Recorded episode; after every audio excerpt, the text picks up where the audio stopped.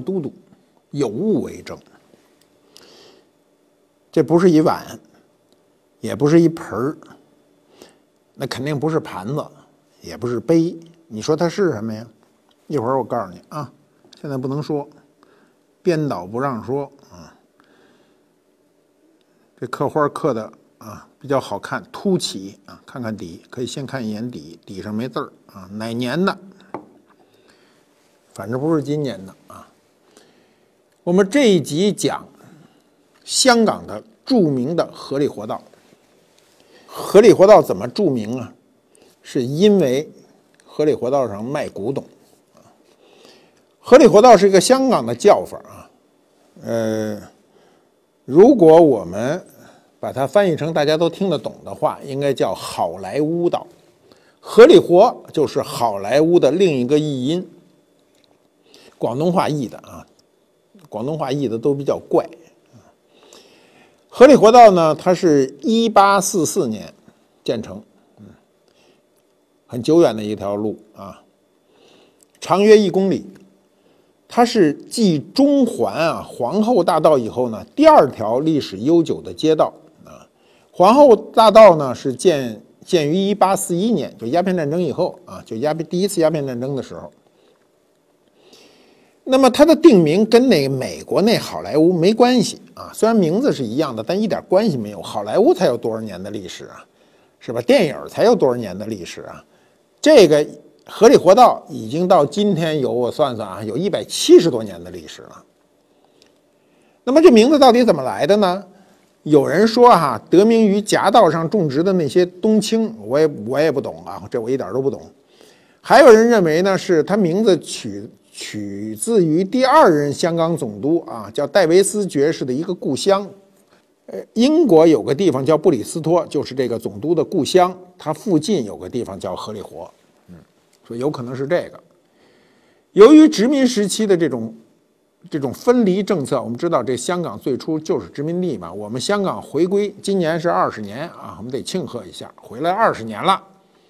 那么在一百多年前呢？从南京条约以后啊，这块地方就被划出去了。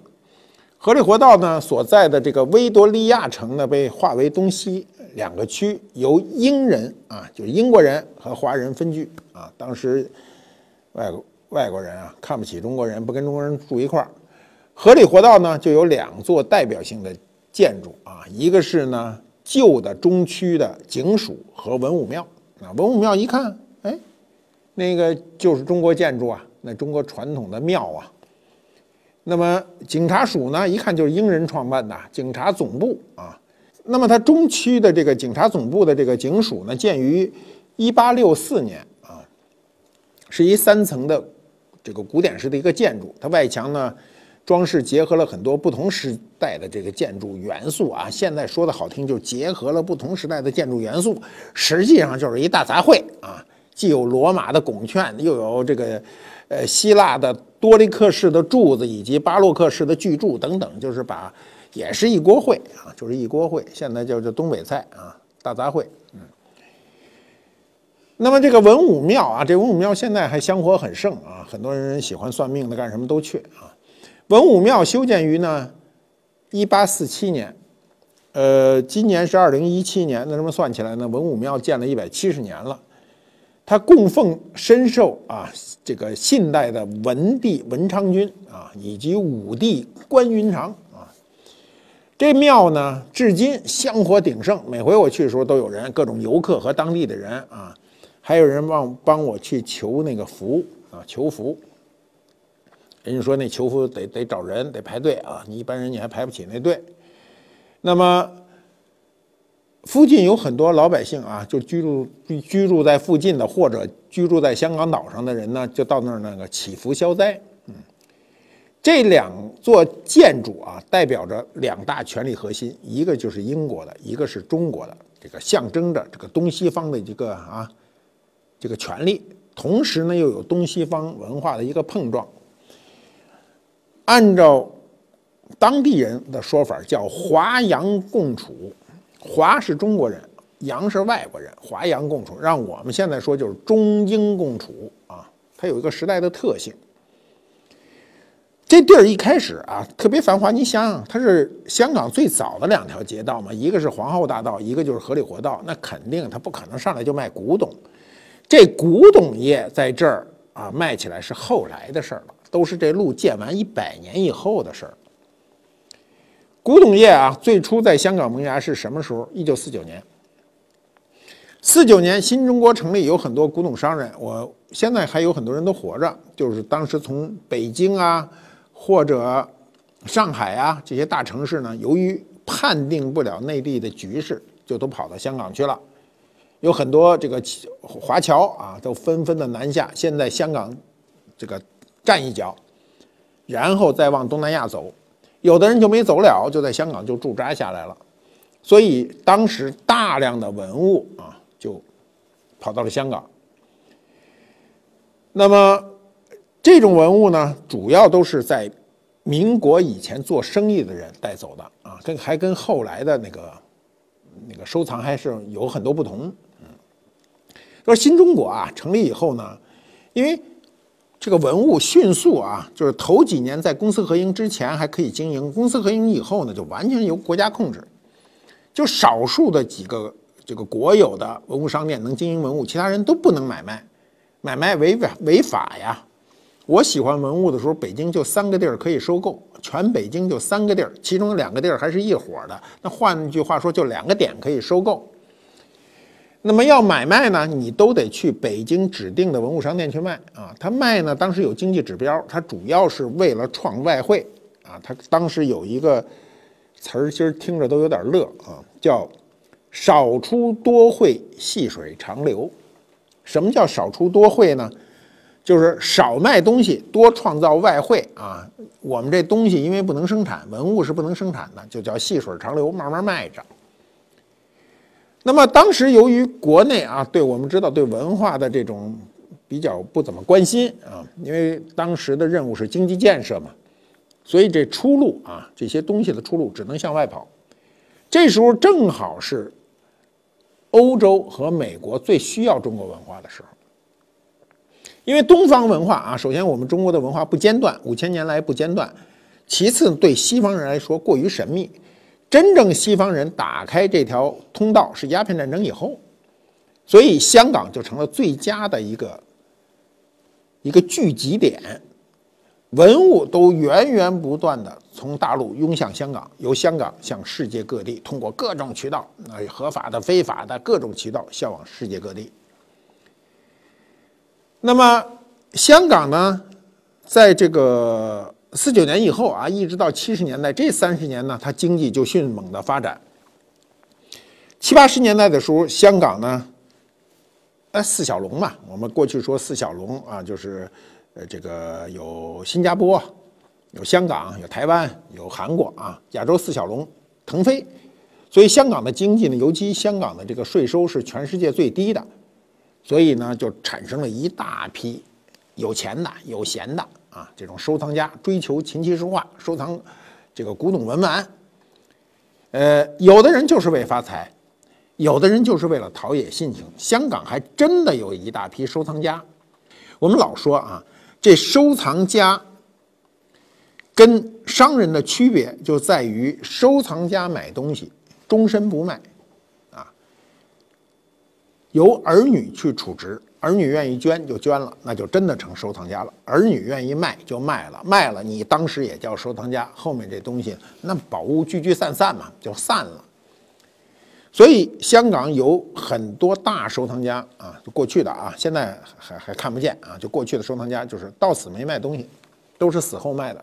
比如这个赵松年啊，那么这些收藏家呢？就是当地的普这个收藏家支撑了香港的收藏市场，还有一大批人呢，就是欧美的人，欧美人，欧美人有的人呢是在香港就是工作，工作就有闲暇嘛，有休息日嘛，闲暇就去买古董，慢慢一点一滴的收集。那时候高工资的人就可以成为收藏家，为什么？那时候那东西便宜呀，你都不要说七八十年代，到九十年代，那河里活道上很多著名的啊，就是那个。古董店里那古董都便宜的要死，你要今天一想，处处都是漏，随便买都是漏。那么最火的时候啊，香港有俩地儿卖这个古董，一个就是香港岛荷里活道，荷里活道的下面是摩洛街，摩洛街再下去是皇后大道，这三条街全卖古董，只不过品味不一样啊。这个荷里活道都是古玩店，一家挨一家。再往下呢，摩洛街呢是摆地摊儿，那那地儿一到周末热闹非凡，摩肩接踵啊，就是你都是人多人挤人，地上全是各种古董。你要喜欢古董的人到那儿特过瘾。再往下走就是皇后大道，皇后大道有些大的古董店啊，都作为当时香港的这个旅游景点儿，比如陈胜记啊，陈胜记是大的家具商。他那个店都一九六几年就印成明信片啊，就是作为旅游景点儿。那么最火的时候是上个世纪的八十年代、九十年代。那么在九龙的香港酒店里，那个酒店有两层商场啊，二层和三层全部是卖古董的。那个有有多热闹呢？每天早上起来，门口有排队的。你想想，这古董店门口有排队的，跟看病似的啊，都得排队挂号。说最火的时候，这个这个商店里说累的，从头到尾就是打包。早上一开门就开始打包，一直打到下班啊，就是不停的卖东西。那么现在啊，有些文献可以查哈，就是一九七零年，那国内在文化大革命中啊。一九七零年的时候，摩洛街上只有七家古董店，河里活道一家还没有呢。你想那时候很少很少，就古董是个小生意，他做不过卖酱油的。你现在真的不要认为卖酱油做不大，卖酱油，你比如香港的李锦记啊，那那酱油做的那个天下第一啊。你想想还有老干妈，你说那一卖酱的能发多大财？人就发一大财，所以发大财的都是做小生意的。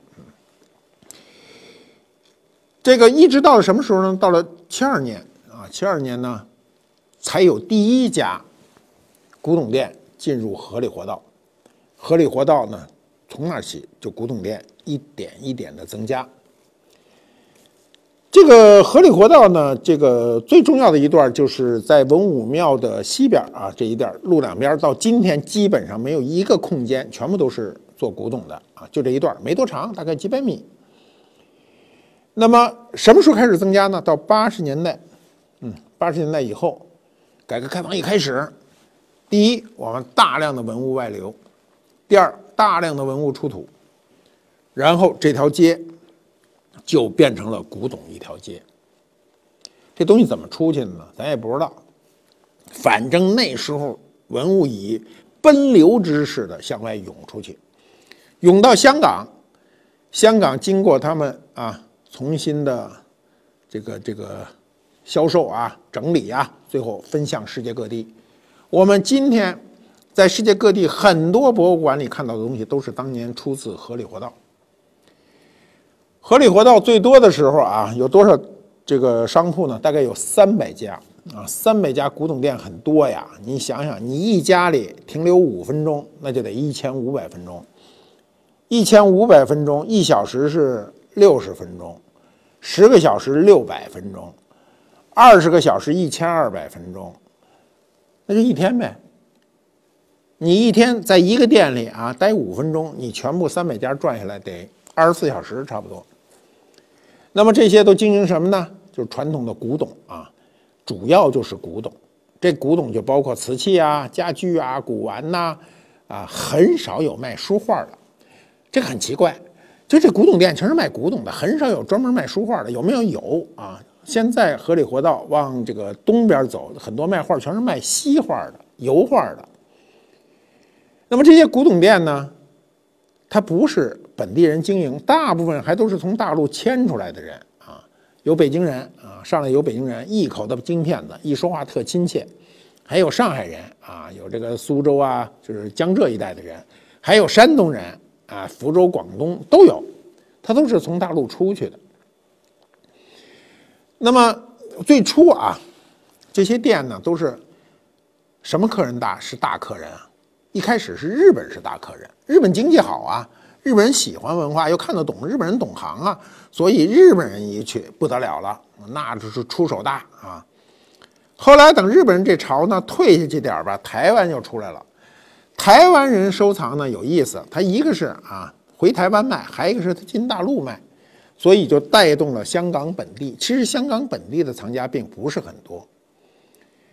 至于东南亚啊，当然也有，就是有大藏家，比如菲律宾呐、印尼都有啊，都有各种爱好。因为香港是一个国际港啊，世界各地的人都来，华人圈都来，所以呢，它就不缺买家。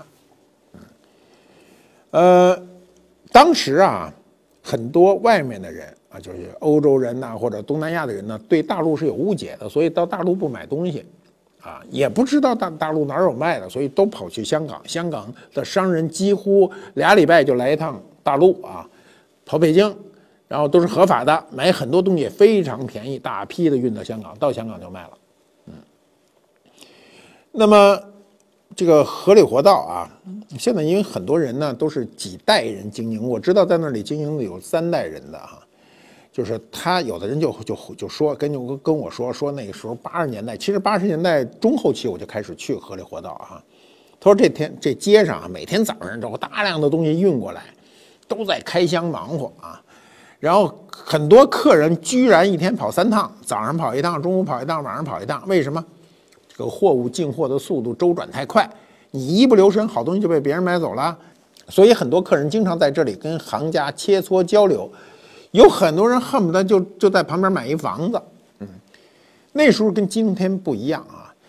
今天有一东西叫手机，有一网叫互联网，是吧？随时可以发这个信息给你看，啊，发图片。比如现在香港出个什么东西，人家说我给你看看，登一个图片，一秒钟以后就在你手机里看得清清楚楚。过去没这个，都是靠。哎，能打电话就不错了。能真正打电话不心疼钱的时候，也就不过二十年的时间。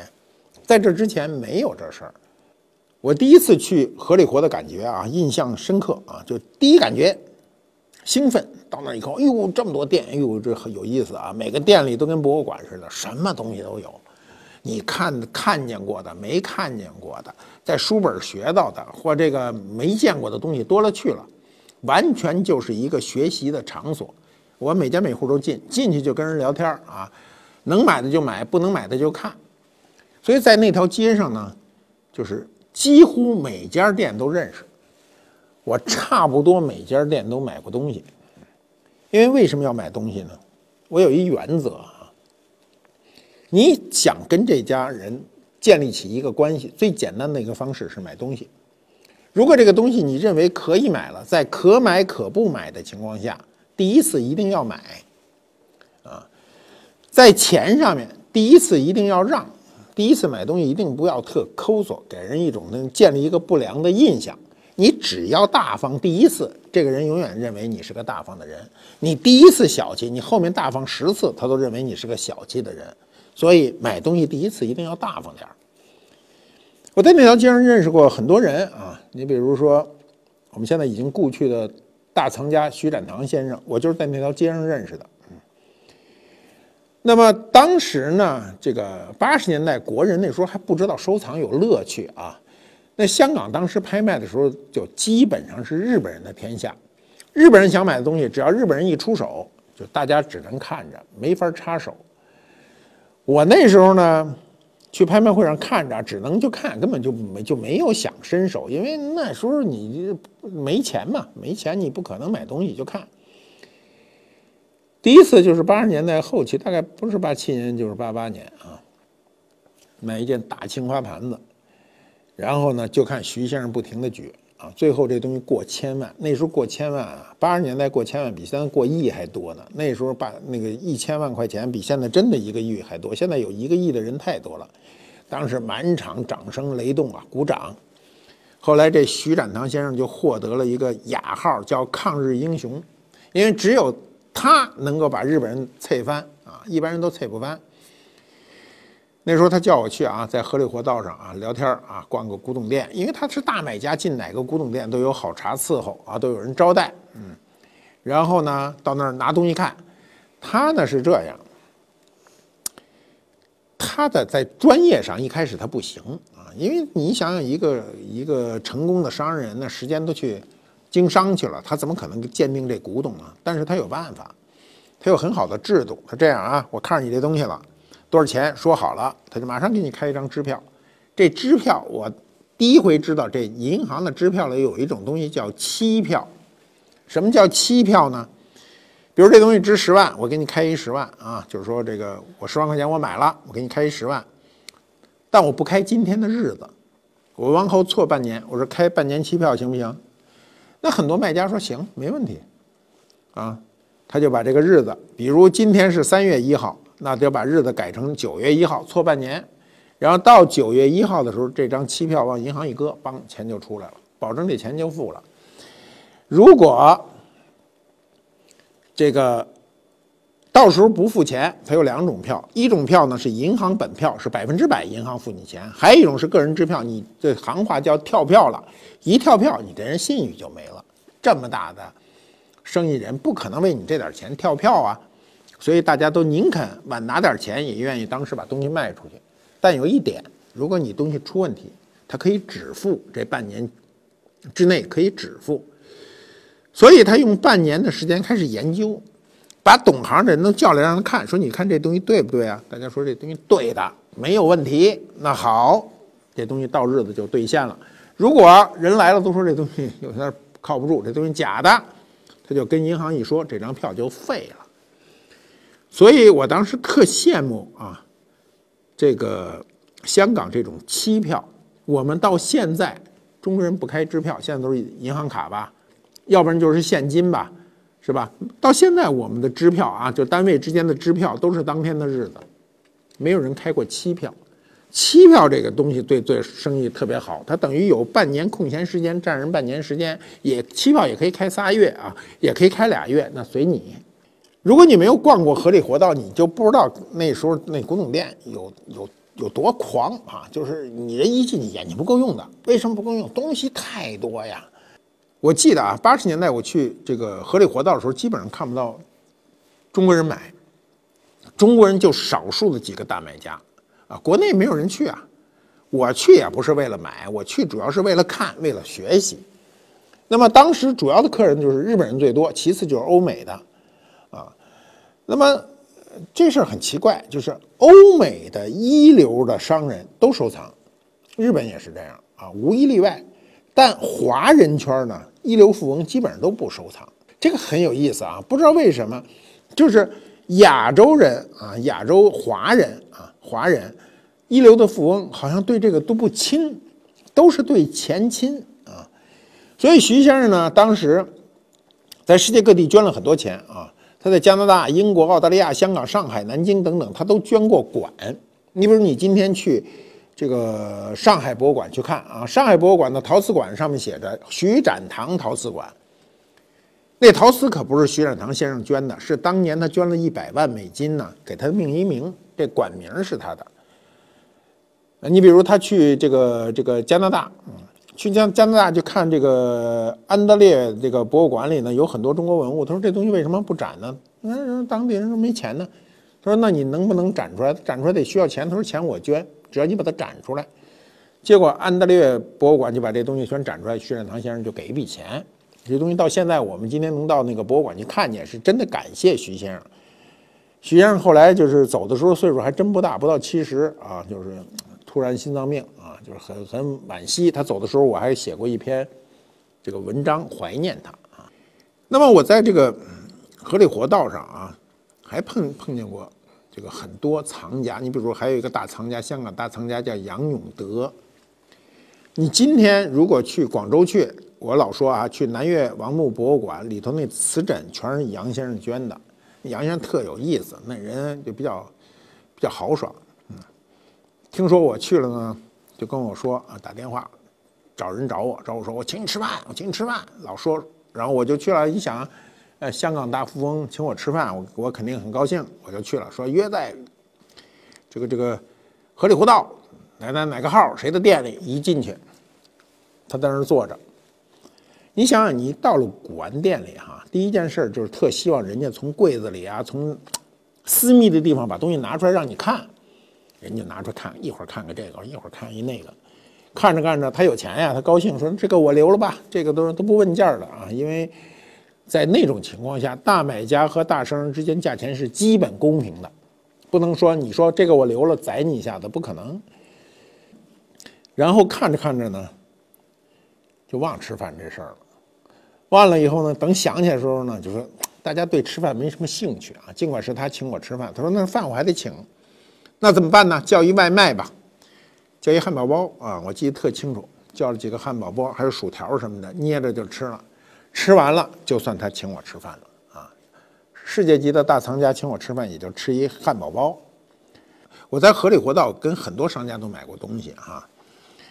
有的人呢都走了啊，这个，比如我记得啊，我第一次认识一个英俊小伙叫叶伟特，二十岁我就认识他，哎呦，那小伙子长得。英俊呐，当时是在香港酒店，那时候他的生意还小呢，卖珠宝，在香港酒店，我也不买珠宝，就是觉得他英俊，你就跟他多说几句。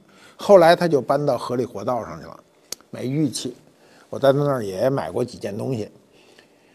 后来叶伟特呢就患了重病啊，才四十多岁吧，就就走了啊，就是很快走了。我现在想啊，人生都是这样，人和人之间这么多人啊。全世界七十亿人，你认识的人都是缘分，甭管在什么条件下，你跟这人有过交集啊，就是你买过的东西就叫交集嘛，就是一个缘分。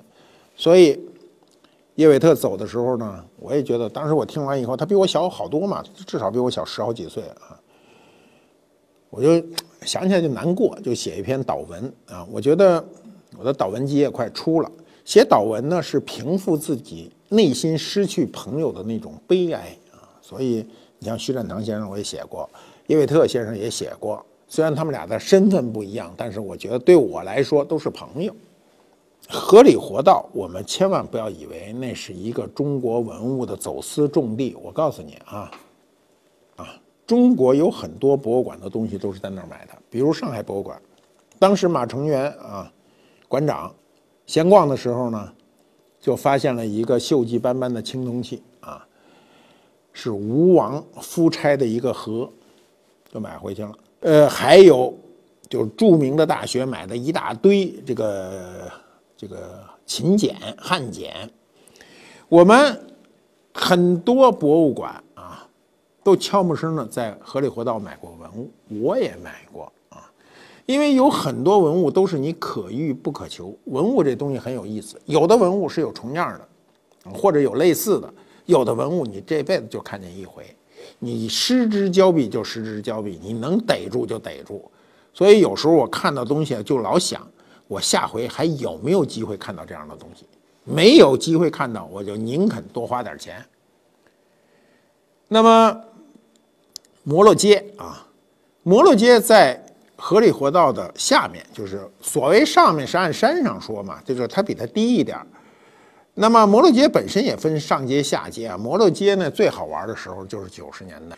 摩洛街最初啊，在香港开埠的初期呢，它是这些水手啊，比如印度水手、士兵嘛，喜欢在这里这个集摊儿摆东西啊。当时香港人呢，把印度人呢叫叫摩洛差啊，摩罗呢是指。这个这个这个头上那个毛巾啊，你知道这个印度奉信奉锡克教的那个人呢，巴基斯坦人都脑袋上缠着，他有时候这个到现在香港人还管他们叫阿叉啊，就是脑袋上那个那个这么来回插着缠嘛，咱都不会啊，叫阿叉。那么这个摩洛街呢，在这个很早，它比河里活道的古董街要早很多。它在一九二零年左右就开始形成了一个旧货的买卖市场，说白了吧，它就是个撂地摊的。这条街根本就没多长，也就有二百米吧，很狭窄。最繁华的时候，那人能走的地方就剩一米宽，剩下地上全是古董啊！我今天回想啊，这日子过得快。我最近老说这句话，为什么岁数大了就觉得日子就是过得快？我想我第一次去至少三十年前，三十年前。那个摩洛街那个景象啊，今天想起来都还激动啊！以后再也没有这个机会把这么多好东西集中在一地摊上，啊！今天河里活到的好东西还不及过去的五分之一啊，五分之一都没有，甚至十分之一。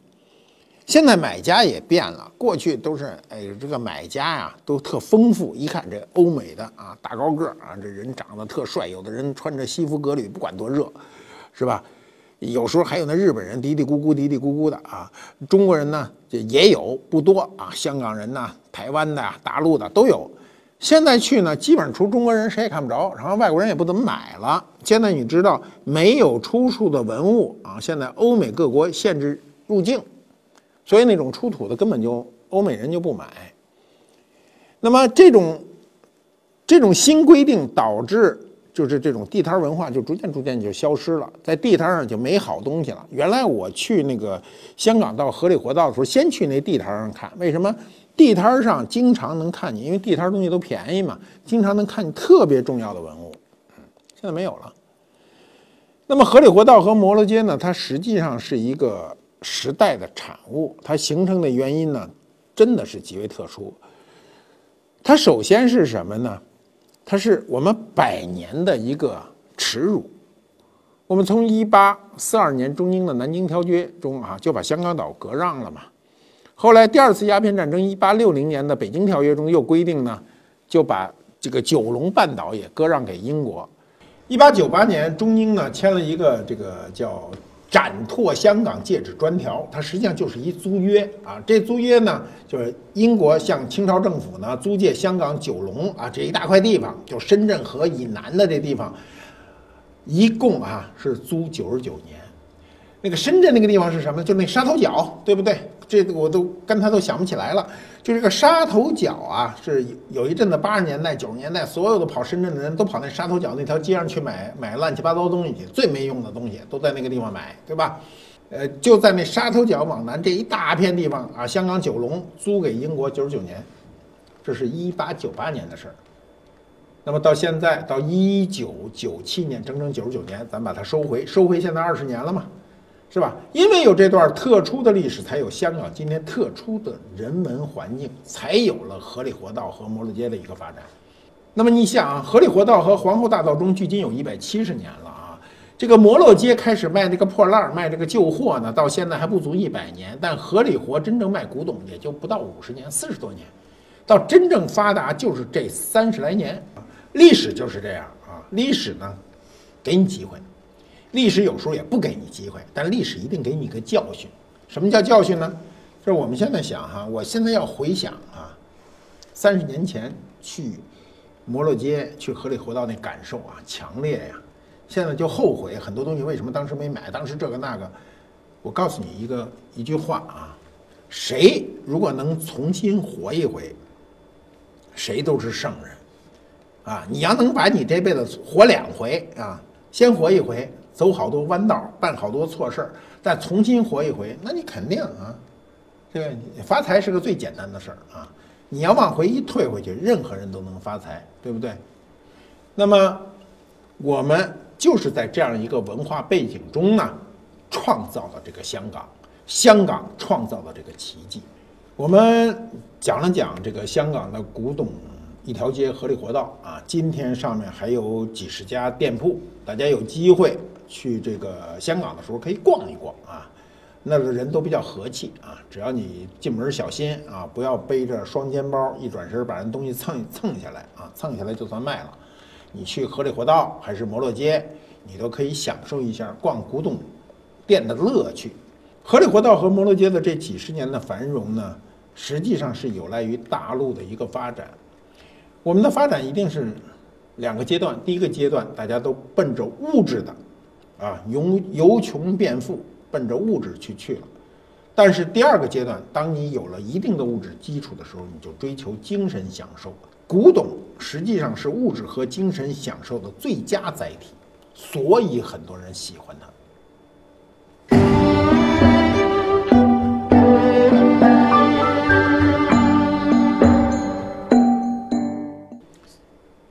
观复猫，揭秘官复秀。刚才我说了吧，这是不是碗吧？不是杯啊，肯定不是盘子。这东西叫什么呢？叫钵。不要想偏了啊！什么叫钵呢？凡是这收口的啊，都可以称之为钵啊。肯定不是罐子吧？这钵过去是和尚画圆了，这钵大小特合适啊。这是耀州窑啊，五代耀州窑啊，看这个底，这底很漂亮，嗯，唯一不足的是它釉光不好啊，这个当时的历史条件不知道把它埋哪儿去了，这个失亮啊，比如人家说，哎呀，能发现一个特漂亮耀州窑的一个钵啊，就是失亮了，就是釉面受到伤害了。这种高高的隆起的雕刻都是五代时期的。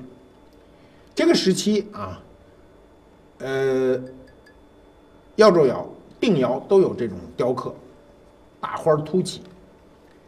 到了北宋，这就基本上平了，往下雕刻了。因为这种雕刻的方式非常的费工，从商业角度上不值。中国瓷器的这个工艺啊，在宋代工艺基本上都是一个路子，都是由高工艺、高难度向中工艺、中难度向低工艺、低难度去一路滑行。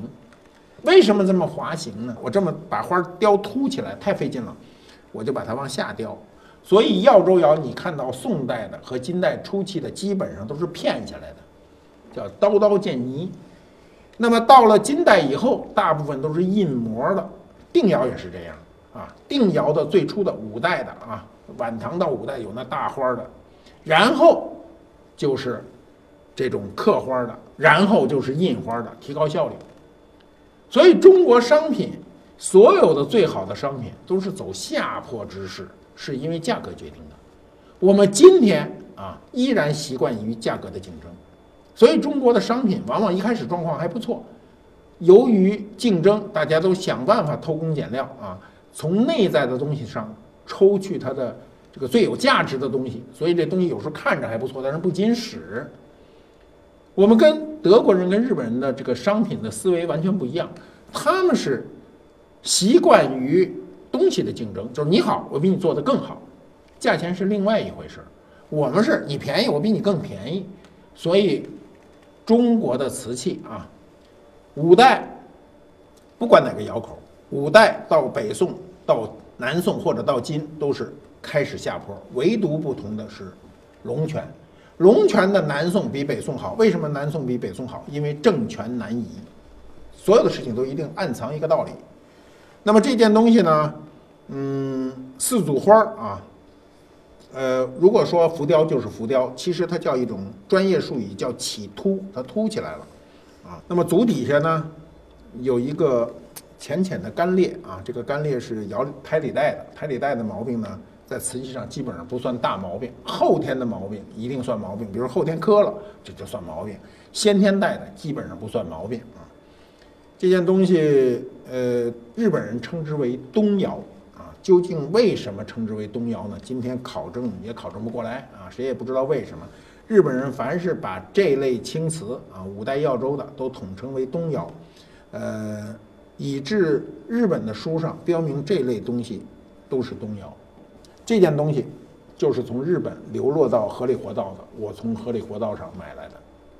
喜欢观复都督的朋友们，欢迎点击蓝色订阅按钮，以后每次更新会有提醒。你也可以扫描二维码关注我们的微信公众号，订阅我们节目的粉丝，我们会不定期的赠送观复博物馆的礼物。祝你好运！